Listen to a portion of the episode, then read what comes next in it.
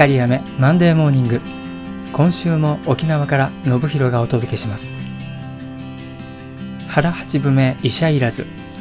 よく耳にする言葉ですよね。実はこれには続きがあって腹六分目追い知らず。腹四分目神に近づく。と続きます。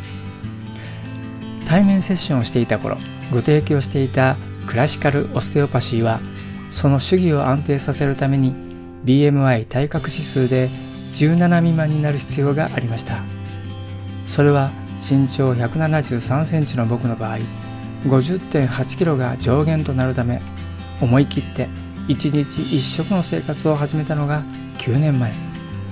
この食生活をある程度継続すると胃袋も小さくなるためおのずと腹4分目になってしまいます。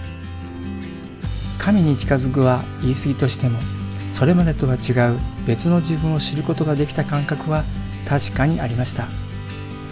セッションは終了しましたのでこの体格を維持する必要は全くないんですが慣れ親しんだ食生活を手放す気にもなれないのは今の自分の状態が気に入っているからなのかも。